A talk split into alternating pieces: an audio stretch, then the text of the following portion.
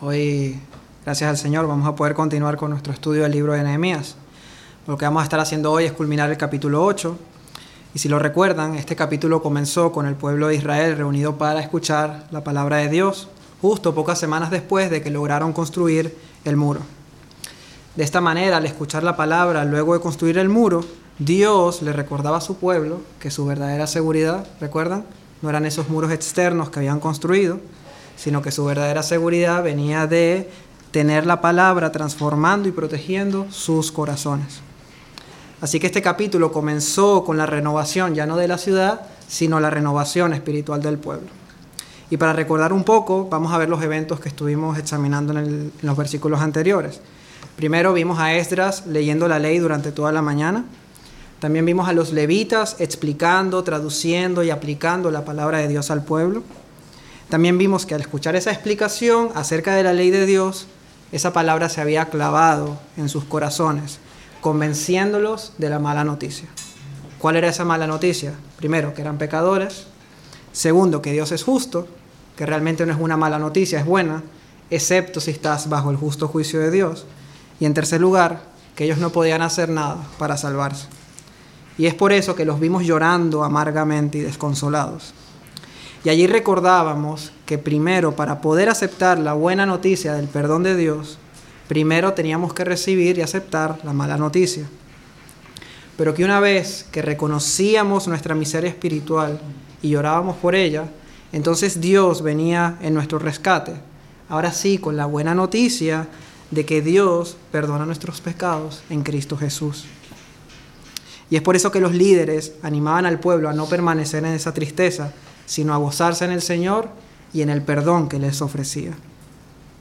Ese día una sombra del Evangelio estuvo presente por medio de los sacrificios que se ofrecieron en la fiesta de las trompetas. Sacrificios que apuntaban a Jesús como el Cordero de Dios que quita nuestros pecados. Y por eso el día terminó llenos de gozo y alegría en el Señor porque habían entendido su palabra. ¿Qué podemos aprender al recordar la enseñanza de los primeros versículos? Bueno, que lo que sucedió ese día es lo que de alguna u otra manera debería haber sucedido con todo verdadero creyente. Y eso que debía haber sucedido es que nuestra relación con Dios empezó en algún momento cuando escuchamos su palabra. Y eso es lo que nosotros vemos en el Nuevo Testamento. Eh, Pedro nos dice que nosotros hemos sido renacidos, es decir, que pasamos de muerte a vida, no de simiente corruptible, sino de incorruptible, por la palabra de Dios que vive y permanece para siempre. O sea, que fue esa palabra la que nos hizo venir a la vida. Así que la primera enseñanza es que si tu relación con Dios no ha iniciado por medio de escuchar su palabra, entonces esa relación con Dios no es real. Nadie tiene una relación con Dios por solo decir yo creo en Dios. Nadie tiene una relación con Dios porque un día sintió una paz en su corazón. Nadie tiene una relación con Dios porque un día Dios se le apareció una visión, sino al haber escuchado su palabra. Si no hay un momento en tu vida donde su palabra te haya llevado a arrepentirte de tus pecados, a reconocer que no puedes hacer nada para salvarte y a poner tu fe solo en Jesucristo para recibir perdón, entonces esa fe no es verdadera. La buena noticia es que todavía hoy puedes arrepentirte de esa falsa creencia y pedirle a Dios que te muestre tu maldad, arrepentirte por ella y creer en Cristo para salvación. Pero también es posible que haya personas que sí hayan experimentado arrepentimiento y fe en Jesús. Pero la pregunta es, ¿cómo podemos saber si esa fe es real? Bueno, gracias a Dios, las escrituras no solo nos dicen cómo reconciliarnos con Dios, sino que también nos dice cómo saber si hemos sido reconciliados. Y conocer estas evidencias de reconciliación es importante por lo menos por tres razones. La primera razón es que Jesús enseñó que no todo el que dice creer es un verdadero creyente. Dice, no todo el que me dice Señor, Señor entrará en el reino de los cielos sino el que hace la voluntad de mi Padre que está en los cielos.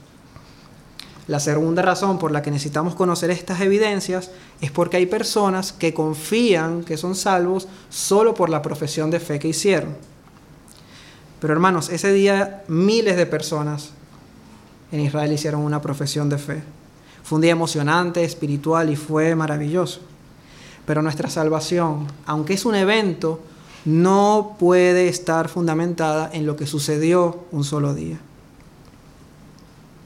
sino que por el contrario debe ser evidenciada cada día que vivimos en el Señor. Y en tercer lugar, es importante conocer estas evidencias porque hay personas que no han tenido una experiencia tan extraordinaria. Hay verdaderos creyentes que no pueden identificar un momento en su vida donde ha habido un cambio radical o un momento tan espectacular o emocionante como muchos hermanos tienen testimonios. Y eso está bien, pero no todos los creyentes pueden encontrar un momento así en su vida. Y ellos podrían pensar que al no tener ese momento no son salvos o pensar que algo está mal. Pero de nuevo, lo importante es que es la manera en la que respondo al Evangelio día a día lo que evidencia si realmente yo he sido salvo. Y una de esas evidencias, que es la que vamos a ver hoy, evidencia y no condición para ser salvo, es la relación que un verdadero creyente tiene con la palabra de Dios. Le dijo entonces Jesús a los judíos que habían creído en él. Le dijo Jesús a los judíos que habían creído en él. Si vosotros permaneciereis en mi palabra, entonces seréis verdaderamente mis discípulos. Si permaneces en la palabra, entonces realmente serás un discípulo mío. Así que si tu relación con Cristo no solo inició por su palabra, sino que también continúa y se sostiene por su palabra, entonces es una muestra de que eres verdaderamente un discípulo del Señor. Y eso es precisamente lo que nos van a mostrar los versículos que vamos a estudiar el día de hoy. Abrimos todas nuestras Biblias, capítulo 8 de Nehemías, versículos del 13 al 18.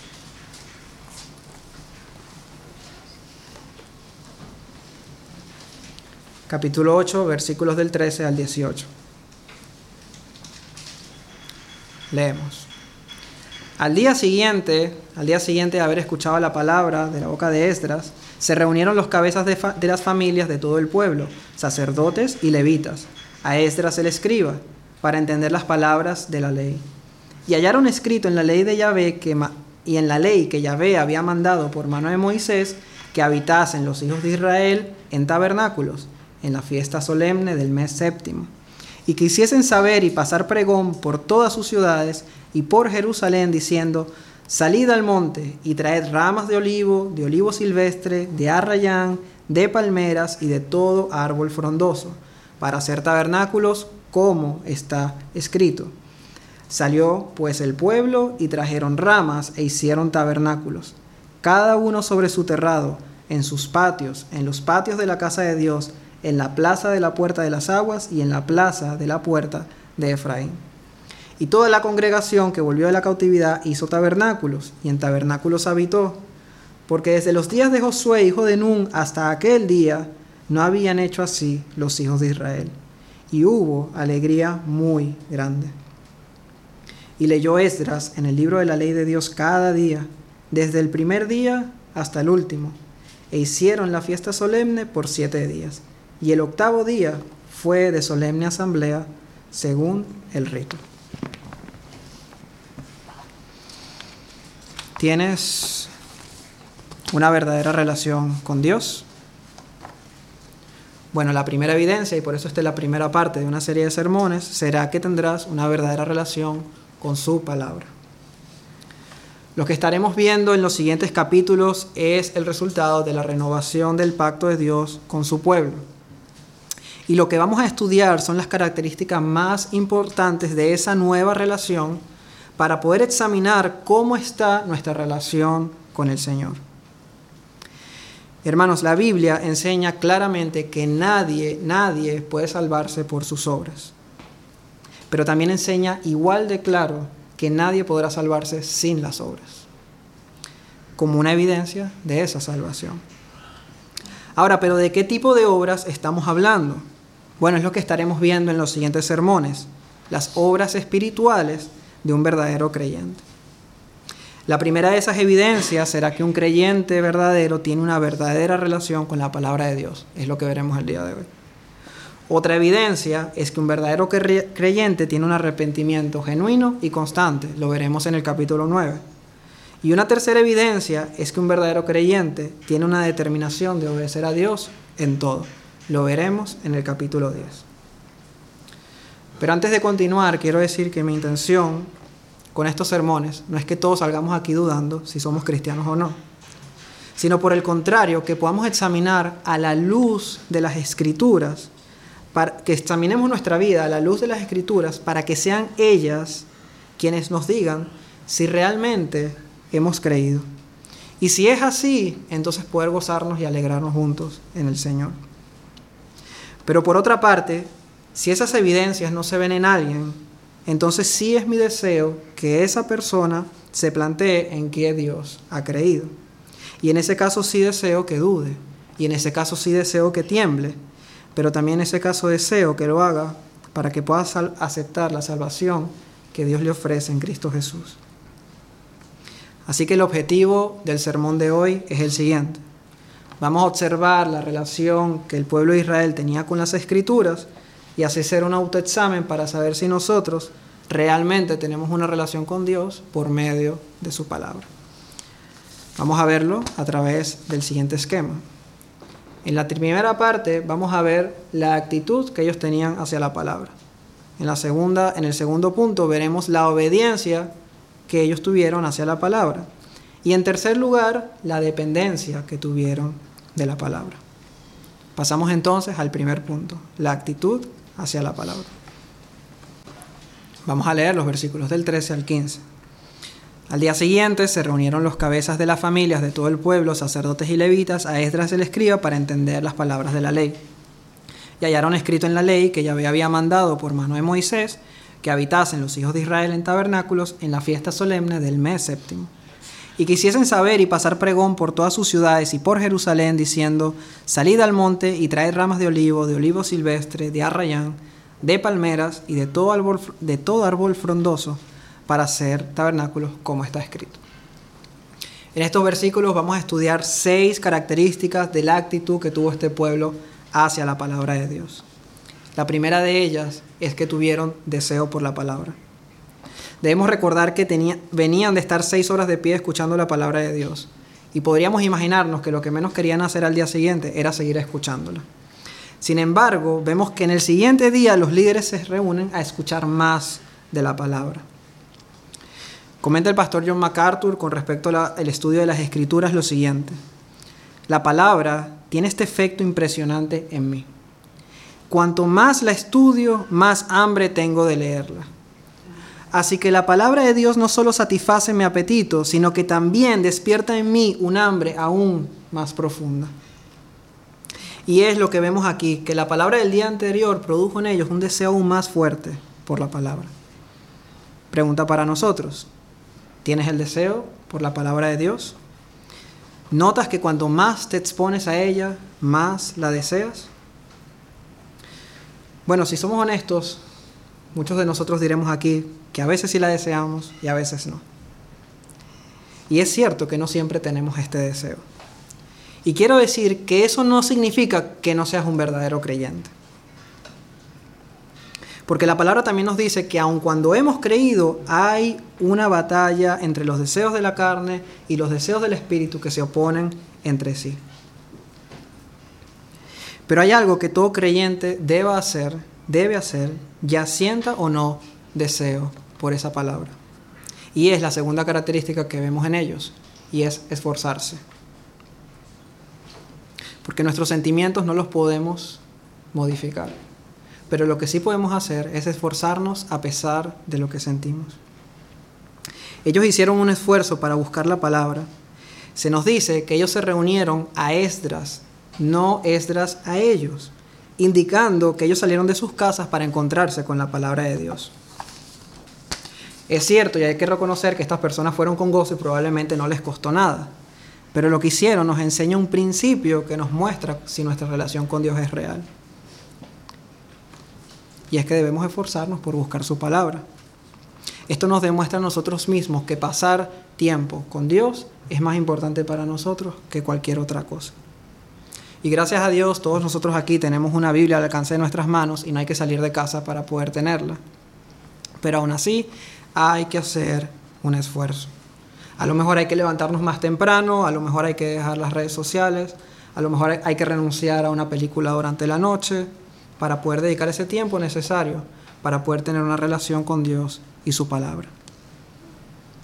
Pregunta para nosotros. ¿Te esfuerzas por obtener la palabra de Dios? ¿Y qué cosas sacrificas diariamente para poder tener un tiempo con su palabra? Tercera característica, humildad ante la palabra. Y esto lo vamos a ver respondiéndonos al menos dos preguntas. Primero, ¿quiénes se acercaron a Estras? Versículo 13, los cabezas de las familias de todo el pueblo, los sacerdotes y los levitas. En resumen, aquellos que conocían mejor que nadie las escrituras, al menos dentro del pueblo de Israel. Segunda pregunta, ¿para qué se acercaron? Versículo 13, para entender las palabras de la ley. Fíjense que ellos no se acercaron para conocer más las escrituras, sino para entender. Y es interesante porque para poder hacer eso, ellos tenían que reconocer que a pesar de todo el conocimiento que ya tenían, ellos no entendían nada. Y con esta actitud, ellos están diciendo, yo creía que conocía a Dios, pero yo no conozco a Dios. Yo no conozco a Dios como debería. Ya da igual cuánta palabra me sepa, yo no conozco a Dios como debería, pero ahora sí quiero hacerlo. Y eso, lo que, eso es lo que ellos nos muestran con esta actitud. Y es esa humildad ante la palabra la verdadera evidencia de que su relación con Dios era real en ese momento. Era esa humildad, no los oficios que cargaban. No eran salvos porque eran sacerdotes o porque eran levitas. De la misma manera un pastor no es salvo por ser pastor. Y un cristiano que tiene un ministerio no es salvo por tener un ministerio en la iglesia.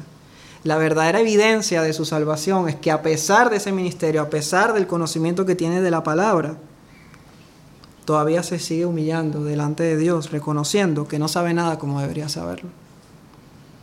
Pablo le dice a los corintios, si alguno se imagina que sabe algo, entonces aún no sabe nada como debe saberlo. Y esto realmente suele ser un obstáculo para muchos que se aferran a su conocimiento para asegurar que tienen una verdadera relación con Cristo. Pero lo que demuestran con su soberbia es justo lo contrario. Es igual que los fariseos en la época de Jesús. ¿Quién conocía las escrituras más que los fariseos? Nadie. ¿Tenían una relación con Dios? No.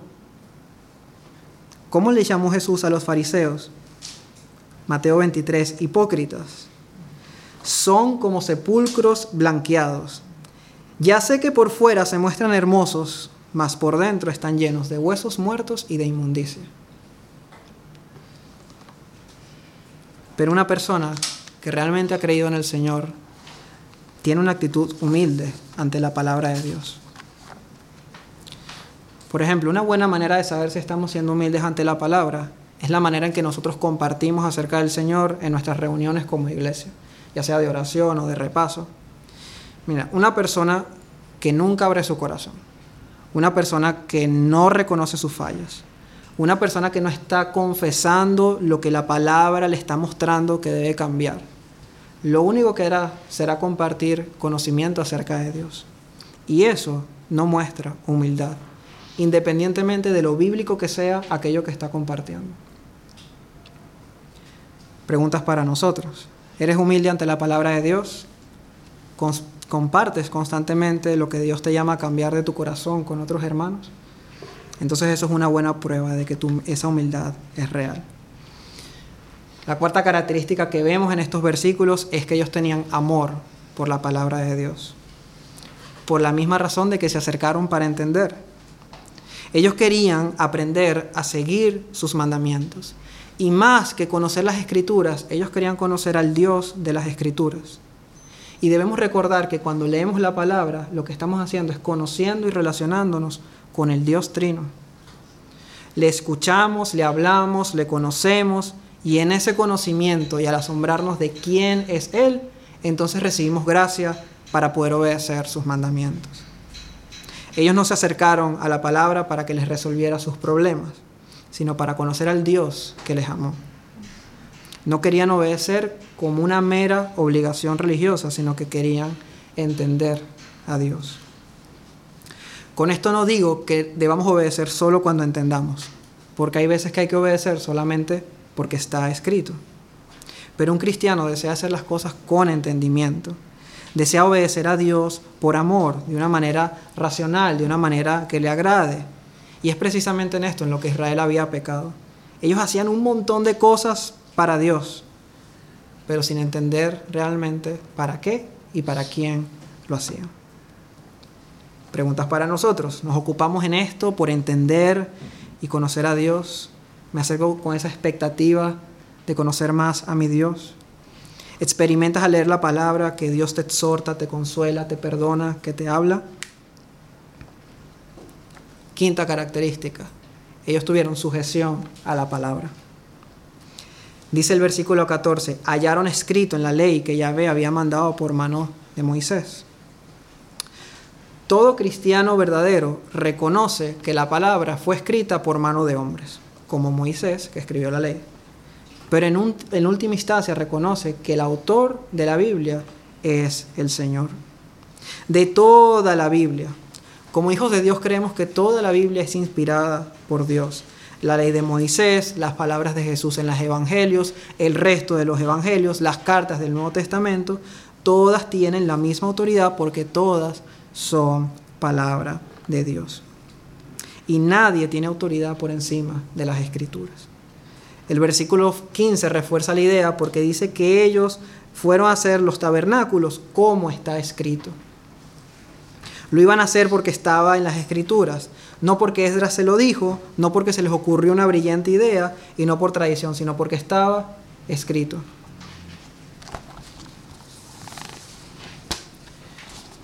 No sé si lo saben, pero una de la, la diferencia fundamental entre la iglesia cristiana evangélica y la iglesia católica romana no es que ellos adoran a la Virgen y nosotros no, no son las formas de sus templos, no es el celibato de los sacerdotes, es esta la diferencia, la autoridad de las escrituras. Para ellos, las escrituras no son la máxima autoridad, sino que esa autoridad está compartida por el magisterio de la iglesia, liderado por el Papa, y por la tradición. Y hermanos, con todo respeto, si hay algún católico aquí, eso es una herejía. Nada ni nadie no está no solamente por encima de la palabra de Dios, tampoco a su nivel. Nada está al nivel de la autoridad que tiene la palabra de Dios.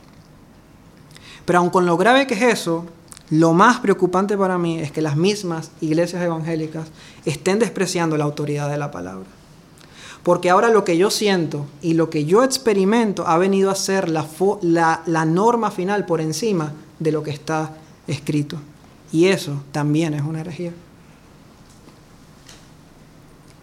Dice el Señor en Isaías, yo miraré a aquel que es pobre y humilde de espíritu y aquel que tiembla a mi palabra.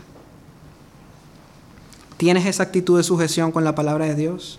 ¿Es ella tu máxima autoridad por encima de lo que otros digan, de lo que el mundo diga y de lo que sientes? Pasamos a la última característica, y es que ellos se acercaron a las escrituras con responsabilidad. Estas personas hallaron escrito que tenían que celebrar la fiesta de los tabernáculos, y luego vamos a explicar un poco de qué se trataba esa fiesta. Pero de momento el versículo 15 nos dice que luego de que estos líderes entendieron lo que tenían que hacer, ellos hicieron saber y pasar pregón por todas las ciudades anunciando que tenían que construir tabernáculos. De esa manera no solamente ellos iban a obedecer a Dios y tener una relación con Él, sino también todos aquellos que estaban bajo su cuidado. Y esto es lo que deben hacer los pastores con su congregación, los esposos con sus esposas y los padres con sus hijos deben acercarse a las escrituras con responsabilidad, sabiendo que no es solo por el bien de sus almas, sino también por el bien de las almas que están bajo su cuidado. Y hombres, esto es lo más importante que ustedes pueden hacer por sus familias. No basta con poner el pan en la mesa. También hay que poner el pan de vida en el corazón de tu familia. Y está bien que les proveas, porque esa es tu responsabilidad, pero la mayor protección en tu hogar y los verdaderos muros que pones en ellos son los que construyes utilizando la palabra de Dios para proteger a tu familia de este mundo malvado y también de sus propios corazones engañosos. Cuando un hombre no se esfuerza, cuando no se sujeta a la autoridad de las escrituras, cuando no busca conocer y amar a Dios, cuando no es humilde, entonces llevará a su familia al desastre. Esta semana leía esta frase, cuando una persona descuida la palabra, su vida espiritual es afectada. Pero cuando un hombre o un líder la, la, la descuida, entonces toda su familia es afectada. Terminamos entonces con el primer punto y las seis características de su actitud hacia la palabra de Dios. Vamos ahora a ver el segundo punto, cómo fue su obediencia a la palabra de Dios.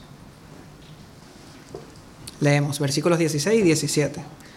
Salió pues el pueblo y trajeron ramas e hicieron tabernáculos, cada uno sobre su terrado, en sus patios, en los patios de la casa de Dios, en la, plaza de la puerta de las aguas y en la plaza de la puerta de Efraín. Y toda la congregación que volvió de la cautividad hizo tabernáculos y en tabernáculos habitó, porque desde los días de Josué, hijo de Nun, hasta aquel día, no habían hecho así los hijos de Israel. Y hubo alegría muy grande. Por hacer un pequeño resumen, la ley ordenaba tres fiestas donde los israelitas tenían que presentarse en Jerusalén a celebrar la fiesta como pueblo de Dios. La primera fiesta era la de los panes sin levaduras, que se celebraba justo después del sacrificio de la Pascua. La segunda, la fiesta de las semanas o Pentecostés. Y la tercera es la fiesta que vemos aquí, la fiesta de los tabernáculos, que se celebraba el 15 del, mes séptimo. La descripción de esta fiesta la podemos encontrar en pasajes como Levítico 23, del 33 al 43, o en Deuteronomio 16, del 13 al 18. Resumiendo los detalles más importantes de esta fiesta. Bueno, la fiesta duraba ocho días.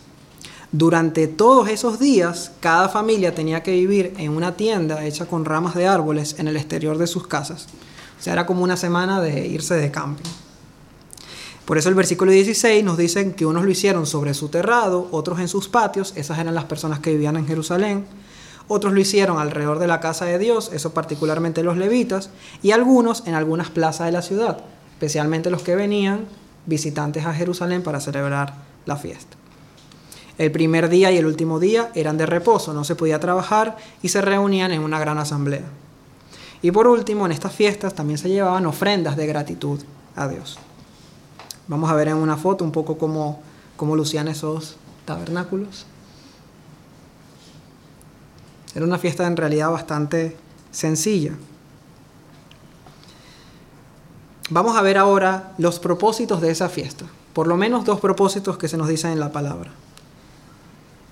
Levíticos 23, 43. Esta fiesta es para que sepan vuestros descendientes que en tabernáculos hice yo habitar a los hijos de Israel cuando los saqué de la tierra de Egipto, yo Yahvé vuestro Dios. Así como la Pascua recordaba cómo Dios los sacó de Egipto, la fiesta de los tabernáculos recordaba cómo Dios les había sostenido en el desierto durante esos 40 años al sacarles de Egipto y que durante esos 40 años ellos habían vivido en el desierto, en tabernáculos, en tiendas. Les recordaba que habían sido peregrinos de camino a la tierra prometida, pero que a pesar de eso y de vivir en un desierto, Dios siempre había estado con ellos. El segundo propósito de esta fiesta era una fiesta de gratitud a Dios por la cosecha de los últimos frutos del año, como las uvas o las olivas, y por eso debían estar llenos de gozo y de acción de gracias. Por eso también se llamaba la fiesta de las cosechas. Ahora, conociendo un poco este contexto del que trataba la fiesta de los tabernáculos, vamos a ver características acerca de su obediencia. Bueno, primero su obediencia fue una obediencia de hijos. ¿Quiénes celebraron esta fiesta y quiénes tenían que celebrarla? Solamente los hijos de Israel, nadie más. Solo el pueblo de Dios. Y el versículo 17 nos dice que los que lo celebraron fue toda la congregación que volvió de la cautividad. Solo ellos. Ellos obedecieron porque ya Dios les había salvado, porque ya les había hecho volver a casa. Y eso fue una respuesta en amor, obedeciendo sus mandamientos. Y de eso se trata el cristianismo. Que no obedecemos para ser salvos, sino que en una verdadera relación con Dios obedecemos porque ya lo somos. Pablo le dice a los efesios, sed pues imitadores de Dios, o sea, obedeced a Dios como hijos amados. Y además, Dios no quiere la obediencia de aquellos que no son sus hijos. No les interesa. No le interesa a Dios la obediencia de aquellos que no son sus hijos. De ellos demanda que se arrepientan para que primero sean sus hijos. Preguntas. ¿Estás intentando ganar el favor de Dios con tu obediencia? ¿O estás obedeciendo a Dios como alguien que ya ha sido amado por el Señor? La segunda característica que vemos es que su obediencia fue inmediata. Fueron a la palabra, la, la, leyeron y el Señor les mostró por lo menos una cosa que podían obedecer inmediatamente. Se enteran de que la fiesta debe celebrarse el día 15 y como ven que es posible porque todavía era el día segundo del mes, se ponen manos a la obra. Versículo 16. Salió pues el pueblo y trajeron ramas e hicieron tabernáculos. Supieron lo que tenían que hacer, fueron y lo hicieron. Además, ¿por qué no lo harían, verdad? Si eso agrada a Dios y ellos querían vivir para Él. Pregunta, ¿qué es aquello que Dios te muestra en tu, te ha estado mostrando en su palabra que sí puedes obedecer ahora? Que sí puedes obedecer inmediatamente. ¿Hay alguien con quien debas reconciliarte? ¿Algún pecado que debas confesar? A lo mejor te está llamando a sostener a tu iglesia con tu esfuerzo y con, tu, con tus finanzas. A lo mejor el Señor te está llamando a bautizarte y es el primer paso de obediencia que tienes que dar. Te está llamando a dejar de ser áspero con tu esposa. Te está llamando a disciplinar a tus hijos. A lo mejor a dejar de trabajar el domingo y dedicar el día al Señor. ¿Qué es aquello que, que el Señor te está llamando? ¿O qué ha sido lo último que el Señor te ha mostrado en su palabra que has decidido obedecer inmediatamente? Y esta pregunta es importante porque eso muestra si nuestra relación con Dios está bien o no. Ese tipo de obediencia. En tercer lugar, vemos que su obediencia fue sacrificial. Vamos a ponernos en contexto. Primero, muchos en Jerusalén eran pobres. Algunos habían tenido que vender sus tierras e incluso a sus hijas como sirvientas para poder pagar sus deudas. Eso lo vimos en el capítulo 5 de Nehemías. Otros habían hecho un largo viaje con Nehemías desde Susa a Jerusalén. Tenían casi tres meses que se habían dedicado solo a construir el muro y habían dejado sus trabajos a un lado. Y finalmente aquí están, muros construidos, paz en Jerusalén, Dios ha renovado el pacto con ellos, están contentos, están alegres y pensarían que por fin podrán descansar y disfrutar de la ciudad. Pero resulta que lo que Dios les pide es continuar con más días sin trabajar renunciar a todas sus comodidades y vivir en la intemperie durante ocho días.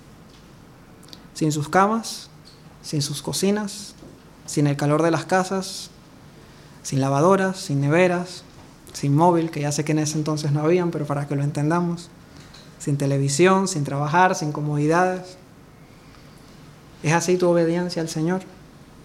¿Sacrificas cosas para obedecer a Dios?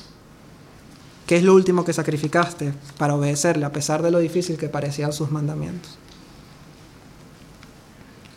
Cuarto punto. Obedecieron para la gloria de Dios.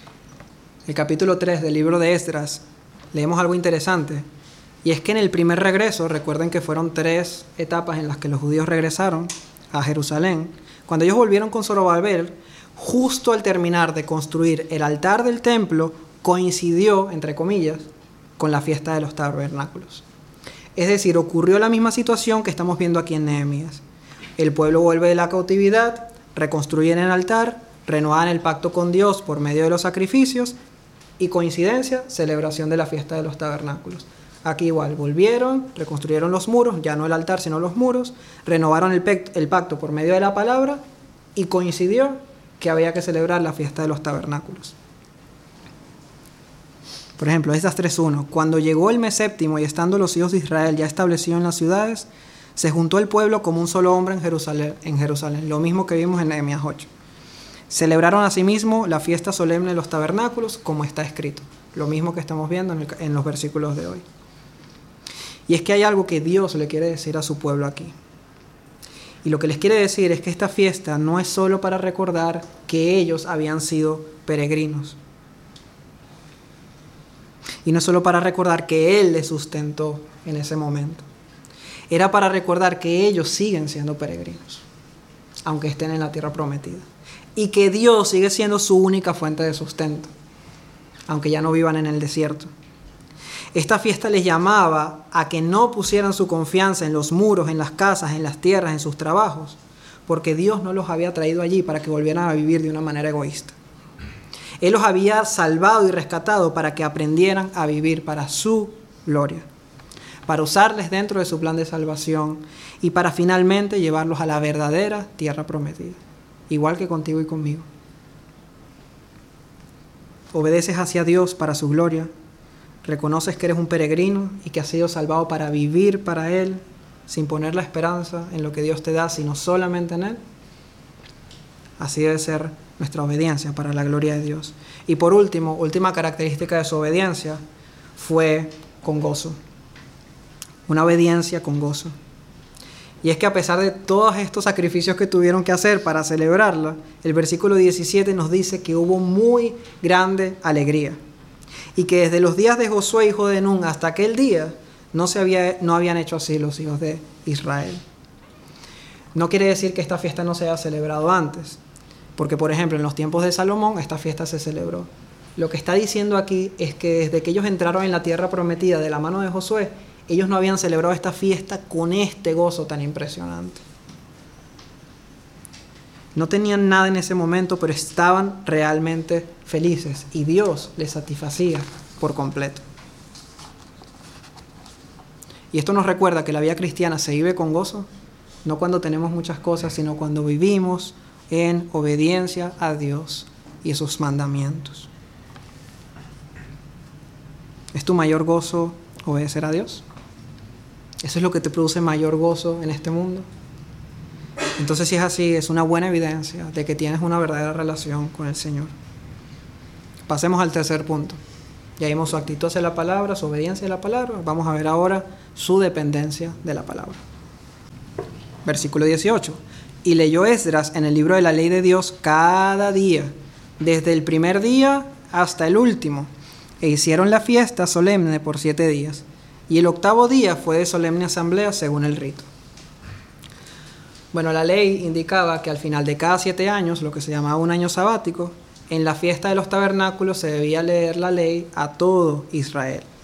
Probablemente se hacía en el primer día y en el último día, que era cuando todo el pueblo se reunía en santa convocación. Ahora, no sabemos si este realmente era un año sabático, pero se cree que desde los días de Esdras y Nehemías se introdujo el requisito de una lectura anual durante la ley, una lectura anual de la ley durante la fiesta. Cada día, desde el primer día hasta el último día así como lo vemos acá. Y el mensaje que nos transmite este versículo es el siguiente. Necesitamos la palabra de Dios. Somos absolutamente dependientes de la palabra de Dios cada día. Desde el primer día en que el Señor nos salvó hasta el último día cuando Él nos lleve con Él. Cada día. Recuerden que nuestra salvación comienza, pero también se sostiene por la palabra de Dios y dependemos de ella como el pan de cada día, incluso aún más que del pan de cada día. Tu relación con Dios depende de estar en su palabra cada día. ¿Qué tiempo en el día tienes apartado para leer y pasar tiempo en las escrituras relacionándote con Dios? Y ahora vamos terminando. Desde el tiempo de Nehemías hasta los tiempos de Jesús, otros rituales se añadieron a la celebración de esta fiesta. Uno de ellos consistía en sacar agua del estanque de Siloé, llevarlo a través de la ciudad y derramar el agua alrededor del altar. De esta manera ellos conmemoraban, cómo Dios había sacado agua de una roca mientras ellos vivían en el desierto. Esto se hacía durante los primeros siete días de la fiesta, pero en el último no se hacía. Y parece que es aquí donde encajan las palabras de Jesús que lo encontramos celebrando la fiesta de los tabernáculos. Juan capítulo 7 del 37 al 38. En el último y gran día de la fiesta de los tabernáculos, Jesús se puso en pie y alzó la voz diciendo, si alguno tiene sed, venga a mí y beba. Y el que cree en mí, como dice la Escritura, de su interior correrán ríos de agua viva. Y esa declaración es tremenda en el contexto en el que se encontraba. Porque Jesús no dijo esto en las fiestas de Bilbao, ni tampoco lo dijo en un concierto de rock. Jesús dice estas palabras mientras el pueblo de Dios celebraba la fiesta más gozosas del año. Y Jesús les dice, aunque ustedes tengan toda esa alegría, si no me están conmemorando a mí, no les vale de nada. ¿Saben por qué no les vale de nada? porque yo soy la roca de la cual Dios sacó agua en el desierto para sostenerles. Pablo confirma esta idea porque le dice a los corintios, todos bebieron la misma bebida espiritual, porque bebían de la roca espiritual que los seguía, y la roca era Cristo.